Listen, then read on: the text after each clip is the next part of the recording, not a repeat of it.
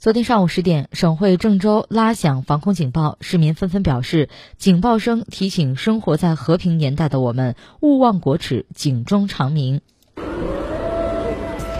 上午十点，郑州上空拉响防空警报，一些市民自觉停止了前行的脚步，低头默哀。九幺八事变嘛，日本侵占咱中国，咱国耻日吧。九一八事件是国耻日，作为教育者的我们，一定要告诉我们的孩子，珍惜我们今天的和平生活，知道如今和平生活的来之不易。当听到防空警报响起后，市民崔女士给儿子讲起了那段历史。他说：“告诉他，落后就要挨打，不强大就要挨打，一定要知识武装自己的大脑，还要丰富自己的体健。现在这个社会虽然不是一个战争的年代，但是也要时刻提醒自己，在身体和大脑上丰富自己，才能不被落后。”今年是九一八事变爆发九十一周年，连日来，我市各界干部群众通过多种形式举行纪念九一八系列活动，开展爱国主义教育，弘扬爱国主义精神，增强全民人防意识和国防观念，提醒市民牢记历史，砥砺奋进，振兴中华。